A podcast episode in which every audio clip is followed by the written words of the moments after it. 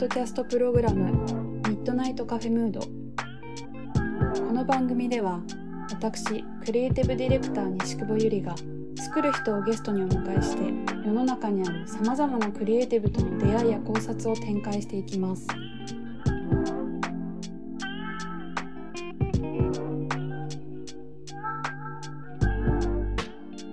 ミッドナイトカフェムード、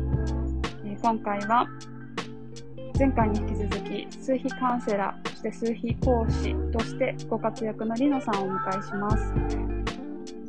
健やかな心で作るための方法というタイトルを付けさせていただきました。後編です。あの心の問題っていうのはやっぱりすごく興味があって、まあ、なぜかというと、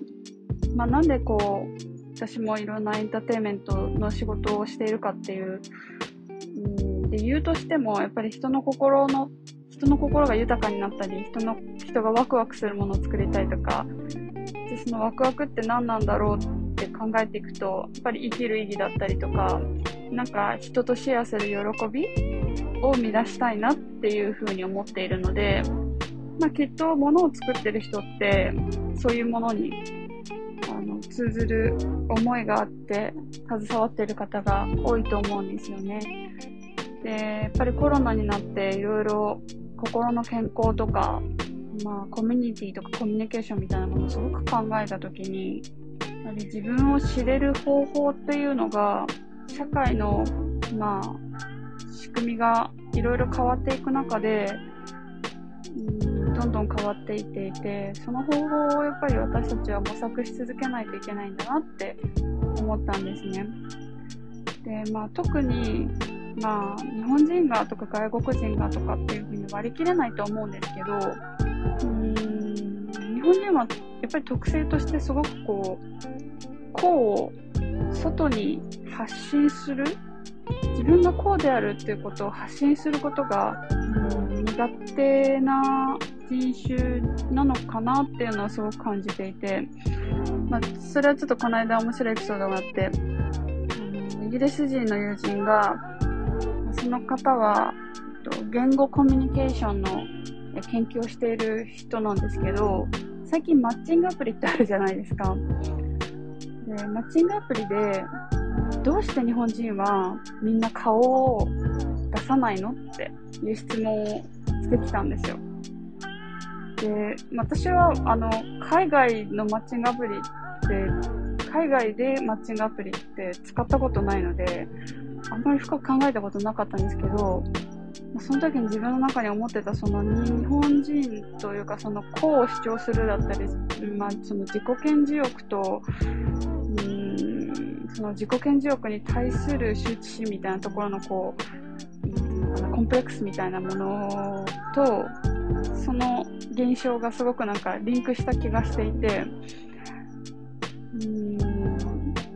なんかこう、自分はこうですっていう風に示すことへのコンプレックスっていうのを自分自身も含めて感じてる人が多いのかなと思って。だけど、まあ、そういうのって他者とのコミュニケーションの中から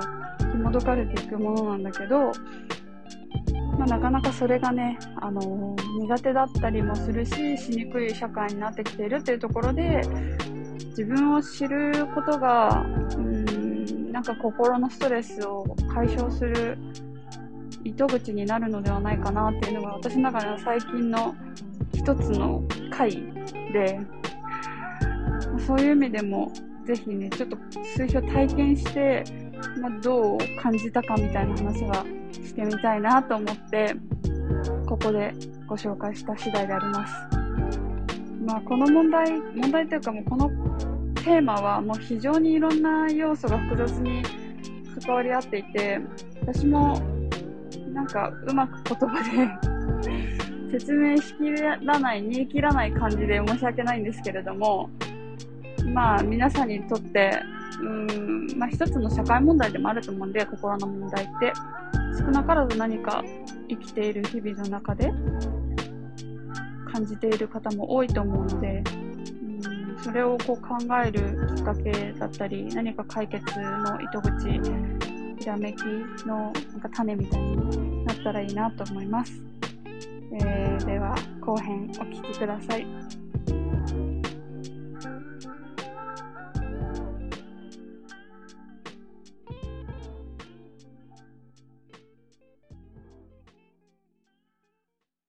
あの100年年表を先生にね作っていただくができるじゃないですか。うんうんうん。なんか面白いですよね。自分のこう将来何何かやりたいとか、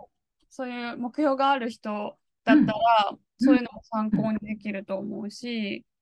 ねえ、なんかターニングポイントがすごいはっきりわかるし、うん、なんかここから流れ変わるなとか、うん、ね、数字のなんかその特性によっては、あ、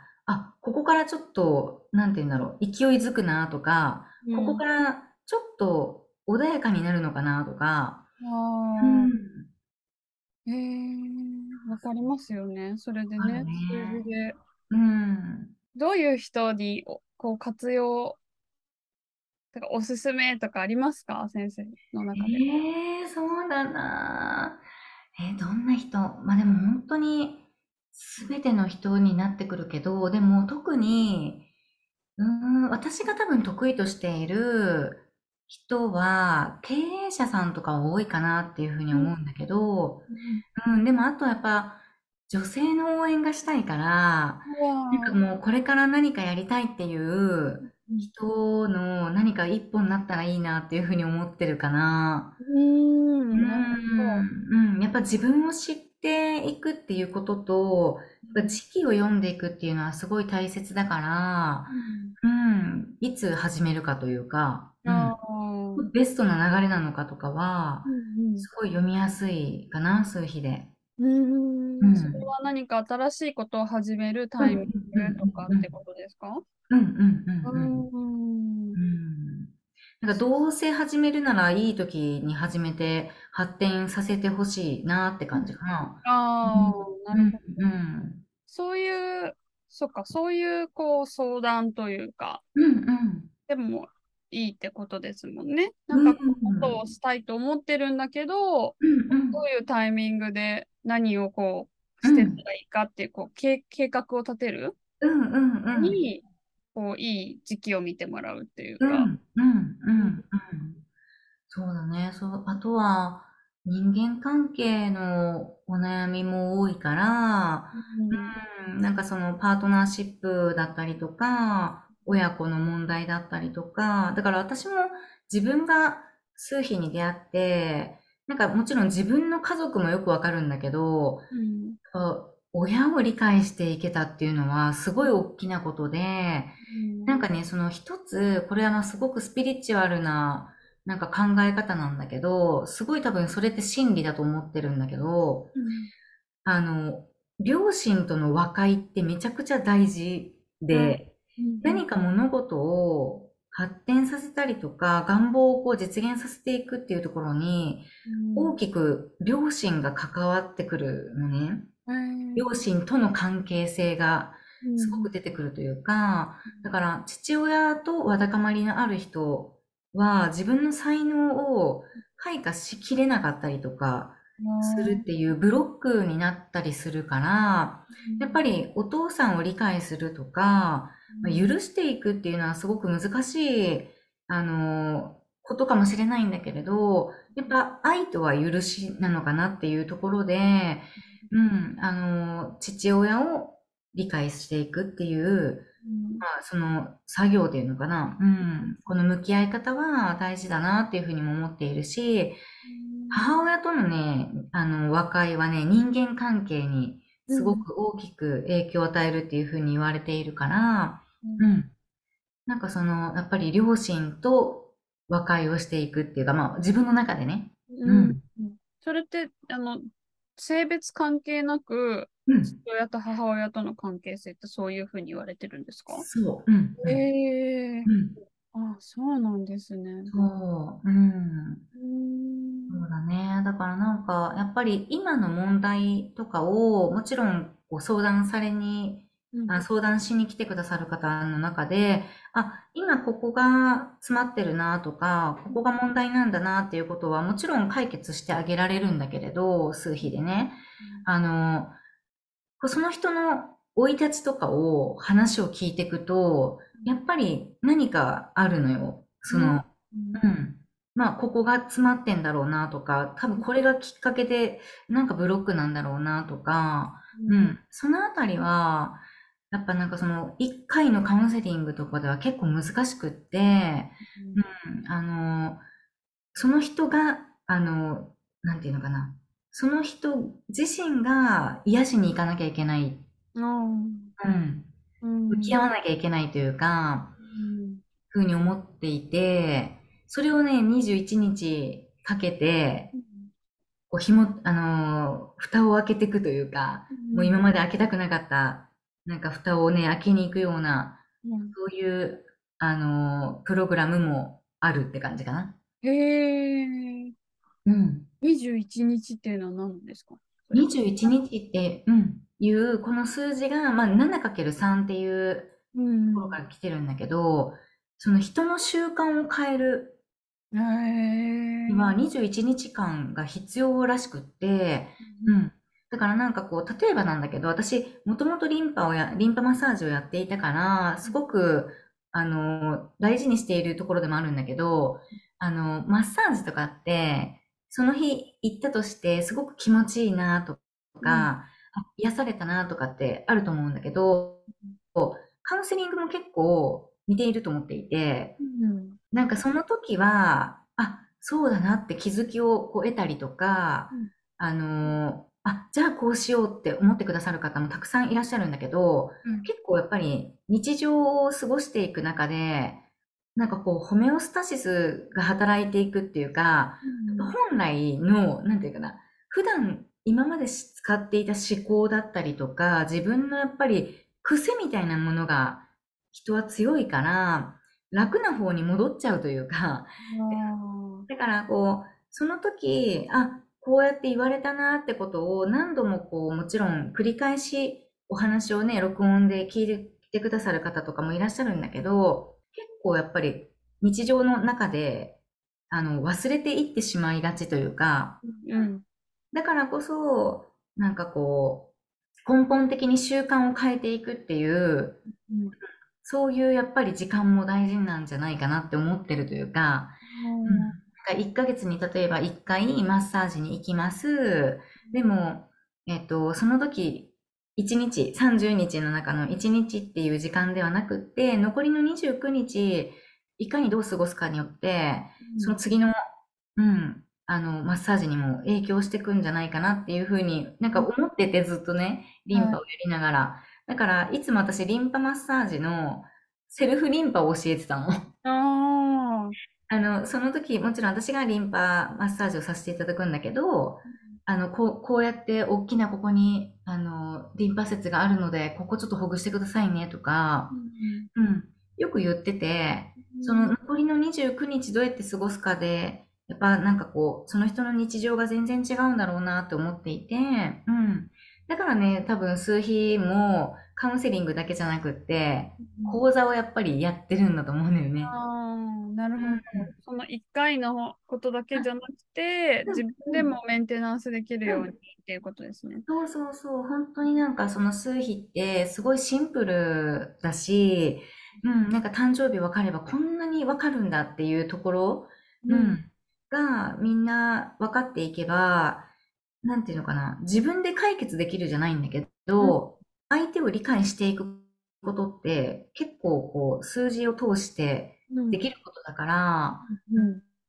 うん。なんかカウンセリング、もちろん深い部分の癒しとかは、なかなか自分ではできないかもしれないし、うん、あの、気づけないからこそ私たちがいるんだけど、でも残りの29日ずっと一緒にいてあげれないから、うん、なんかその時に起きたなんか出来事だったり、またそのブレた時に自分の良さに気づけるやっぱり何かもの、ものというか、があれば、自分の中心に戻ってこれるのかなっていうので生まれたのが引用辞書だったりとか、うんうん。なるほど。うん。いろいろやっぱりいろんなこと、日々のことにうん。気を取られて生きてるんですよね、人って。ねうんだよね。そう。やっぱりこう、わからない、やっぱり本当にイライラとかモヤモヤに、どれだけ時間を割いてるかっていうのをすごい、割いてたかっていうのはすごい実感して、わかるようになったら、そういう考える時間がなくなったというか、クリアになって、うん。っていうのがなんかこういろんなことを成功させたり成功というか目標にこうより目標達成できるようになったりとか、うん。自分が思い描いたあのなんかこうところにこうより早く到達できるようになるっていうのは、うん。純粋にそういう日々のこうノイズみたいなものが、うん。あの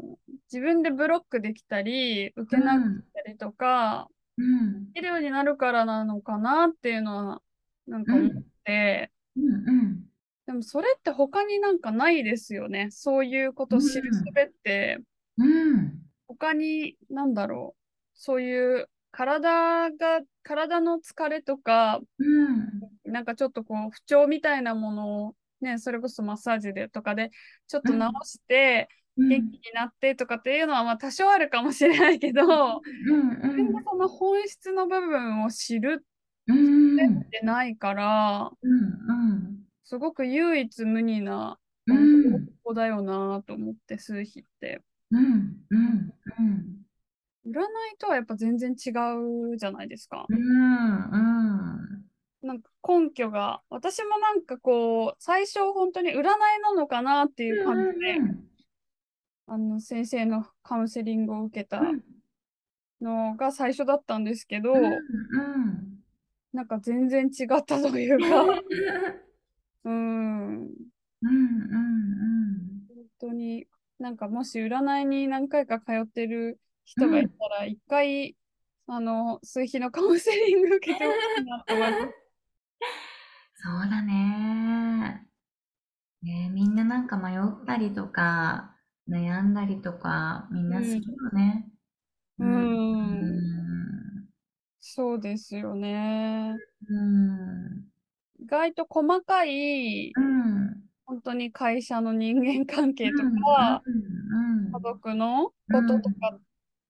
が、うん。なんか悩みの種っていう人って多いと思ってて、まあ私自身もそうだったんですけど、うん、理解、うん、なんか仮に仮説だったとしても、うん。それってこういう数字なんだよっていうのがあると、うん。うん。こう、何か起こった時とか、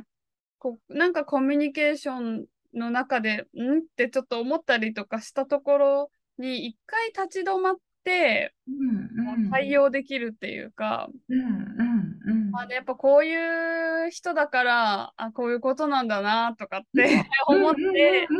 彼はなんでみたいなので、イライラしたり、もやもやしちゃってたところが、なんか、ちょっと立ち止まるだけで、すっとこう、受け流せるというか、受け入れられるというか、みたいなことは、やっぱ自分、私自身の実体験としてもあるなっていうのはすごい。うん。うん。うん。うん。そうね。うん。うん。自分を知るとか、うん。ね、じまずは自分を知るとか、あとはなんかいろんなこと、いろんな人間関係、いろんな話の中でもやっぱり自分をまず大切にしようみたいなことってあるじゃないですか。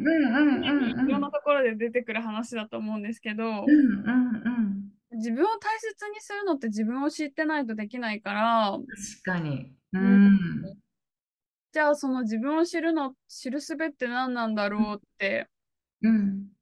なると、うん。私は今のところやっぱ数比しかうん。しっくりきてるものがなくて、こう自分でも本当にそういう勉強をちょっとしたり、先生のコーチング受けていろいろ教えてもらったり、そうそうこ講座をね、私はちょっとそんなにこうちゃんと講座を受けたことはないですけど、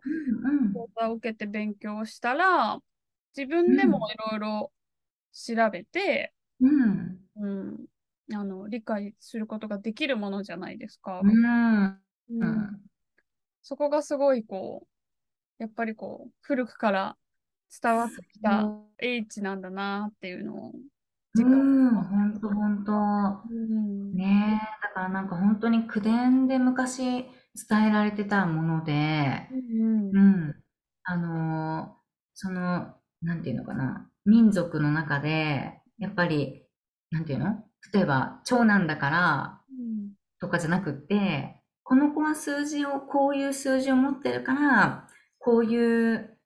例えばだけど、3っていう数字は音楽とかが関係してくるから、うんこの子にはそういう楽器を与えようとか、うん。うん。こういう習い事させようじゃないけど、うん。あ数字によって与えるものを変えてたんだって、子供に。ーへえ、うん。そうすると、やっぱり伸びてくるから、うん。うん、その子の才能とか能力が、うん。うん、その子に合わせて、やっぱり、あ、なんか与えるおもちゃがか違ってたって聞いたときに、すごい納得したというか、あうん、だからやっぱり、長男だからうんぬんとかじゃなくって、やっぱ1っていう数字を持ってる子っていうのは、長男とか長女気質っていう、うん。リーダーシップを取れるっていう数だから、うん。だからなんかね、今でもだから、なんていうのかな、その、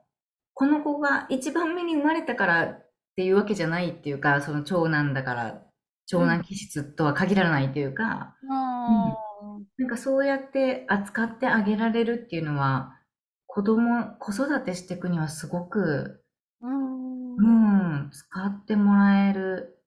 のじゃないかなっていうふうに思うへかな。確かに。私はちょっと子供がいないのであんまりこうそういう視点なかったですけど、うん。親が子うん。供のことをなかなか理解できないとかっていうこともありますよね、やっぱり。うん。人間同士うん。ねえ。導いてあげたりこうなんか悩んでるなっていう時にはどういう言葉をかけてあげたらいいのかうんなとか。まあ絶対悩む悩むじゃないですか。うん。うん。うんそれはそうですよね。その子供の特性をが分かればう。うん。なんか適切なうん。う声ん。掛けとかができるうん。気がする。ね、だからなんかこう、学校でも、やっぱり先生と生徒っていう、まあ上下みたいなのがあって、うんでも、先生が、例えば30人に向かって、うんね、おな、なんていうのかな、同じことを伝えても、それを理解できる子というか、こう、受け取ってもらえることを伝わらない子って絶対いると思うんだけど、うん。だからやっぱ先生との相性とか、先生とのこう関係性うん。も絶対に、なんていうかな、違って当たり前っていうか、はいはい。だからこそ、なんかこう、この数字の子にはこういうフォローがいるのかなとか、うん。うん、なんかそんな風に理解してもらえたら、もっと子供たちって伸びるんじゃないかなとかもすごい思うかな。あー確かにうん。そういうのを取り入れてる教育機関ってないんですかね。ねえ。もうなんかこう、ねそうそう。一回ね、学校の現場に数比の講座をさせさせてもらったことがあって、えー、うんうん、なんかやっぱそ、その、数比学っていうもの自体がわからない状態でも、受け入れてくださる学校側がやっぱりすごい素敵っていうか、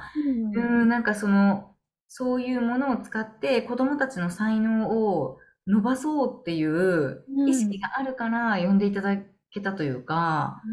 うんうん、あの経験はすごい私もありがたかったしう、ん。うん、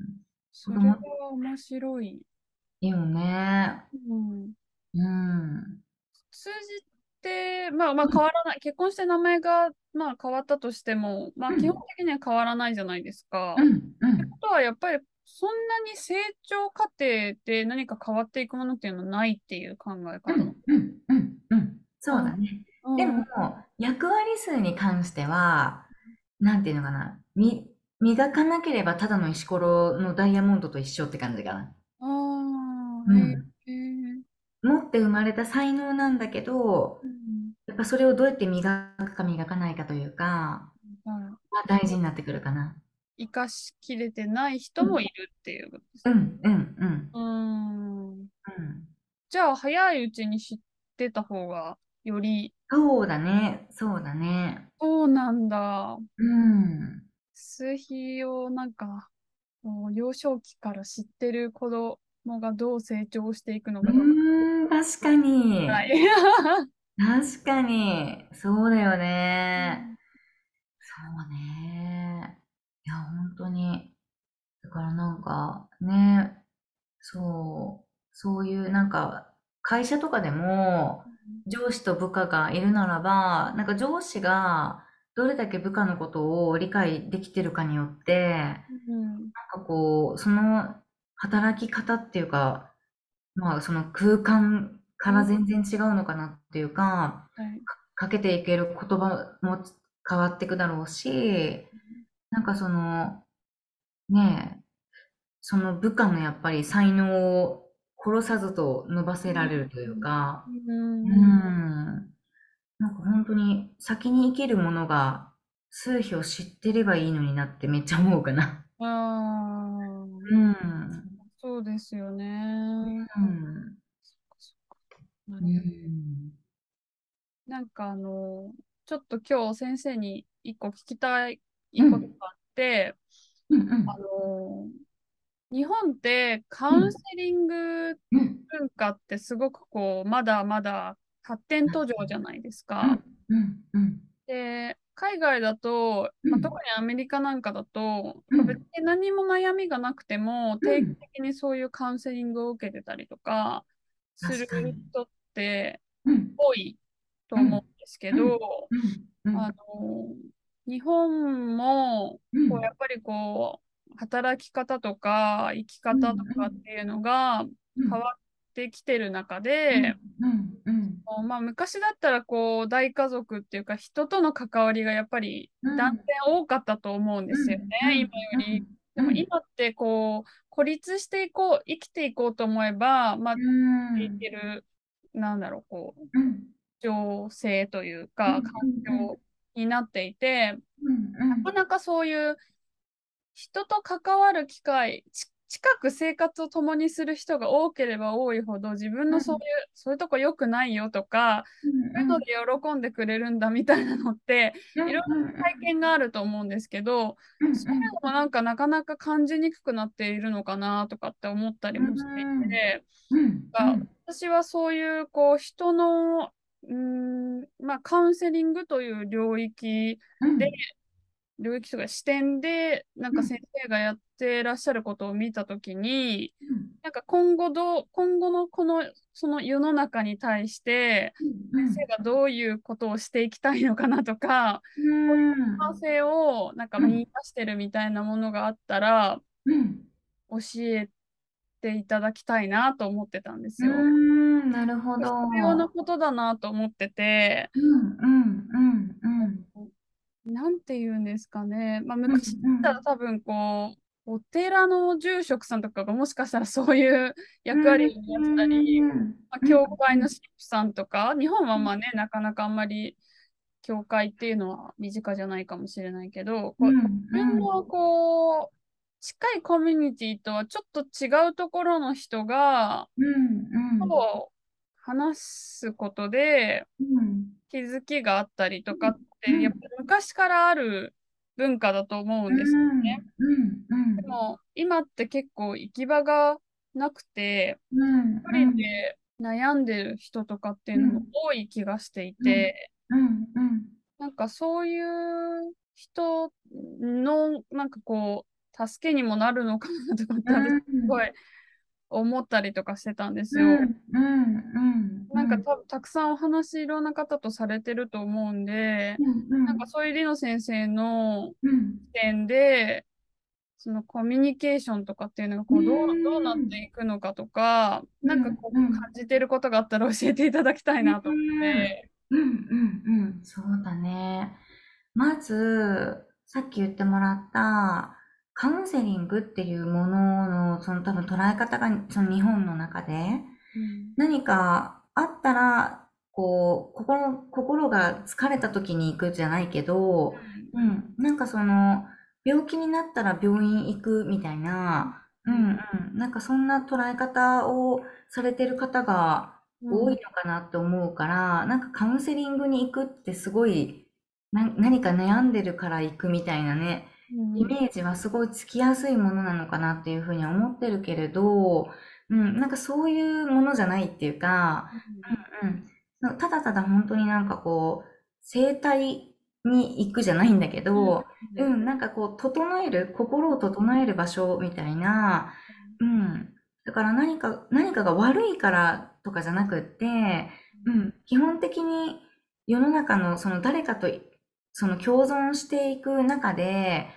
あの、絶対にこう人がいるからこそ喜びもあるんだけれど、人がいるから悩みが生まれてくるのが当たり前であって、でもやっぱり自分っていうものをちゃんと整えるためにカウンセリングに行くみたいな、うん。うん、定期的にメンテナンスするみたいな感じで、まあ、使ってもらっている今の現状もあり、うん、でも今後そうだなカウンセリングね。うん、でも、本当に自分っていうものを知るとか、うん、深く自分を整えていくためのなんかこう軸みたいなものを持つために、そういう時間を設けるというか、自分を知るための時間、うん、自分を整えるための時間っていうのは、なんかね、まあ、ご縁ある人が、なんかこう、持ってもらえるといいのかなっていうふうには、うん、思っているかな。うん。女性をこう、サポートしたいとおっしゃってたじゃない。ですか。それってなんか、どういう理由なんですか？うん、基本的に、その、1、1っていう数字が男性性で、2が女性性だよって話を多分したことがあると思うんだけど、今、もう2000年代になって22年も経っているけれど、うん、なんかこう、数比学の中ではもう女性性の時代って言われてるのね。うん2000年に入ってから。はい。だから、だけど、なんかまだまだ女性が輝いて、輝いている人もいるんだけれど、やっぱりまだなんかこう、そういう古い、なんかこう、なんていうかな、仕組みというか、うん、ものがある中で、女性っていう生き物がもっと輝いたときに、なんかこう、なんていうんだろう、女性のあり方というか、生き方を輝かせた時の広がり方、うん、うん、そうエネルギー的な話だけどね。はいはい、でもなんかこう、本当に女性が輝いた時に、例えば、一つ、一番小さな社会って呼ばれている家族の中でも、うん、お母さんが輝いてる、うん、お母さんがお母さんらしく、なんかこう、いてくれた時に、本当に家族の中の太陽みたいな存在なんじゃないかなとか、うん、なんか社会の中で女性が輝くことが、そのなんか地域活性になんかつながってくんじゃないかなとか、うん、光光みたいな感じかな。はいはいはい。うんうん、男性が輝い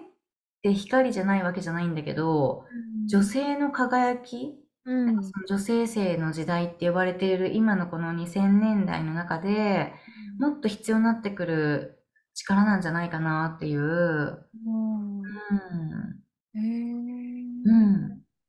まあみんなね、女性から生まれてきてますしね、人間は。そうだよね。そう。だからなんか女性が、なんか優しくもあり、うん、なんかこう、頼もしくもあり、うん、うん、なんか本当にその凛とした強さっていうのかな。うん、うんなんか、それこそ、やっぱりこう、社会的や、女性の社会的役割って変わってるじゃないですか。で、まあ、過渡期だなってすごい私も思うので、理想とやっぱ現実がまだ伴ってなかったっていうのもある。中でも、いろいろこう、うん、なんかこう、固定概念も含めて、みんなの中の、うん、なんかまだまだ発展途上だなとかって思うんですけど、うんうん、やっぱりそういう、なんか中でも自己実現していくためには、うん。改めてやっぱ自分自身を知って、うん自分自身を守って大切にしていけるうん。ことしか、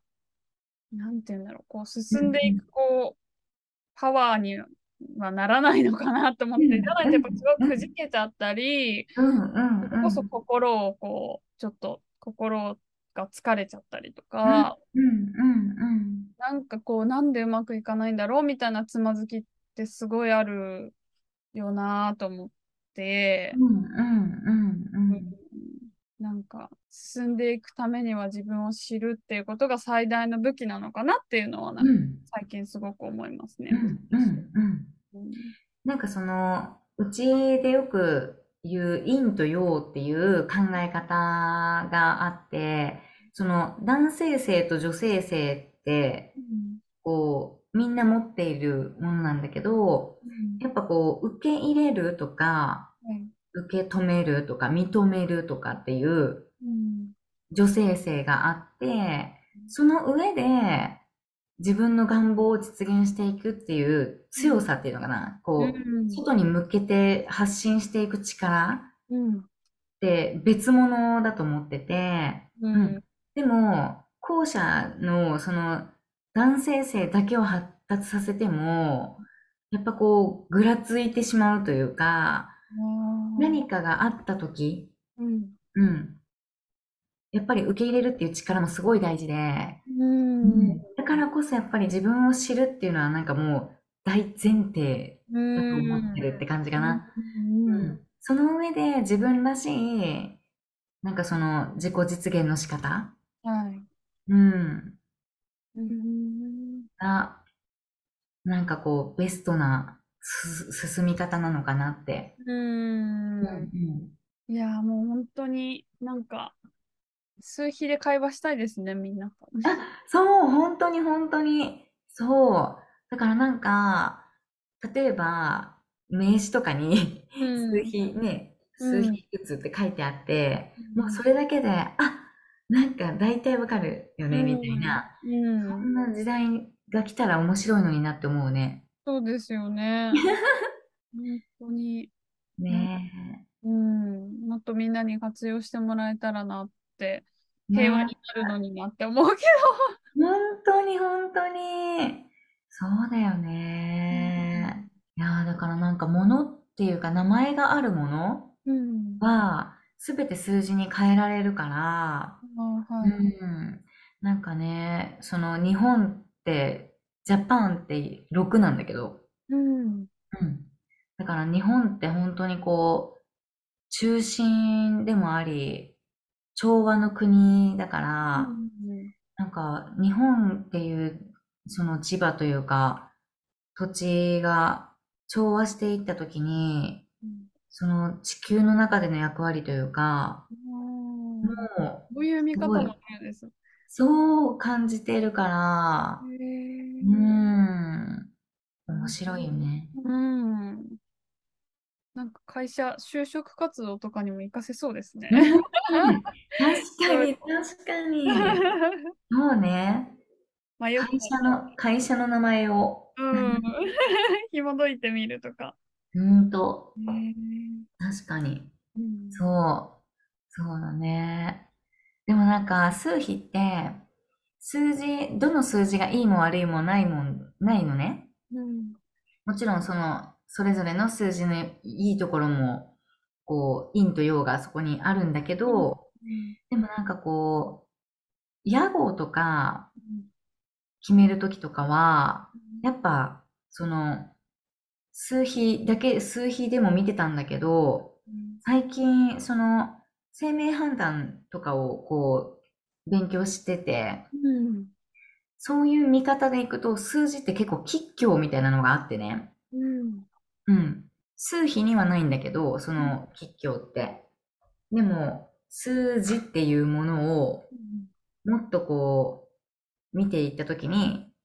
この数字はいい数字じゃないとかがあるの。ああ、へえ。そう。だから結構そっちも見てる感じかなうん。カウンセリングの中ではね。うんうんうんでそれはそのオーナーとか代表者さんとの相性とか、なんかそういうので良くない数字があるってことですか？うん。そもそも存在としてってこそうそうそう。そもそも、とええこの画数的に。ダメみたいな。ああ、そうなんだ。うん。うん。そうそう。だから、それだったら、こういう回避法がありますじゃないけど、うん。うん、この回画数に変えられるために、ちょっとうん。ドットつけましょうかみたいな。はいはいはい。うんうんうんええそういうのもあるのか。そう、だからなんかね、そういうこう、大きなものをという決めていくときとかは、その数比学だけでもう最近は見てないというか、うんうんうん。なんか全部、全部で見てる。いろんな要素で。そう。なんか本当にその人のね、事業を発展させていくために、うんあらゆるなんかこう学びうん。の中でなんかその人どんなお悩みとかどんな、ね、願望にも寄り添えるように、うん。うん、なんかねいろんな学びをしている状態って感じかな。うんなるほど。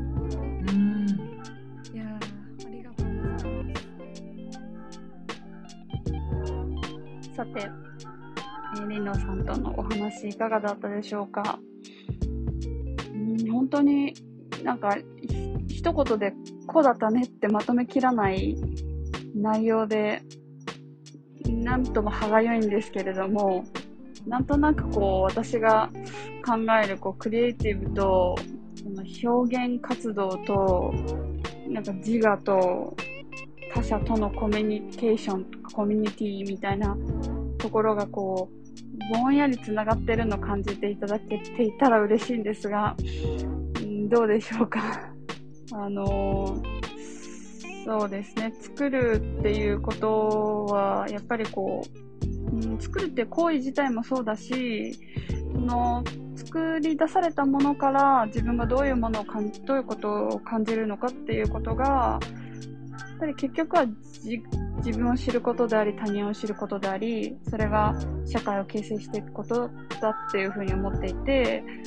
よりん作業的な仕事っていうものが減っているからこそ、うーん、なんていうのかな。まあやっぱクリエイティブと、クリエイティブと呼ばれるような仕事が、職種が増えてきていて、そこに携わる人たちが、のクリエイティブの本当のなんか価値だったり、意味だったりっていうことを、もっともっとここから話していけたらいいなって思って、その時に、うん、なんか自分のその個性というか、個というものを知るツールが、世の中にもっと増えたら、そういう議論が活性化して、いろんな社会的課題の解決の糸口になるんじゃないかなっていうふうに思ってるんですね。今までの社会構造のアンテアンチテーゼとしてのクリエイティブな仕事っていうことではなくて、やっぱり社会のその人々の精神性だったり、システムとしてクリエイティブっていうものが必要になってくる時代っていうのがすごくこれから来る気がしていて、なんかこの心の、心とクリエイティブ作るっていうことの関係性っていうのは常々、あの、話したいなと思っていたテーマだったので、まあ、今回意図せずというか、数比というものを媒介して、まあ、そういうテーマに触れていったんですけれども、まあ、この話はね、もう少しいろんなクリエイターの人たちとしてみたいなと思っています。でもなかなかそこまでのことをモチベーションとしてクリエイティブしてるクリエイターさんにはあんまり出会わないかなという感じはしますね、正直。まあなので、なんかこういう話が好きなクリエイターさんがいたらぜひゲストとしてあのレコメンドしてほしいなというふうに思います。えー、という感じで、すいません。なんか最後までちょっと取り留めのつかない私もうまくまとめきれない大きなテーマだったんですけれども、えー、また次回、ミッドナイトカフェムード、夜の、こうなんか、ちょっとすっきりしたいなぁ、みたいな、なんか、ちょっと手止めてコーヒーブレイクしたいな、みたいな、ティーブレイクしたいな、みたいな時に、あのー、また寄ってくれたら嬉しいです。それではまた次回もお楽しみに。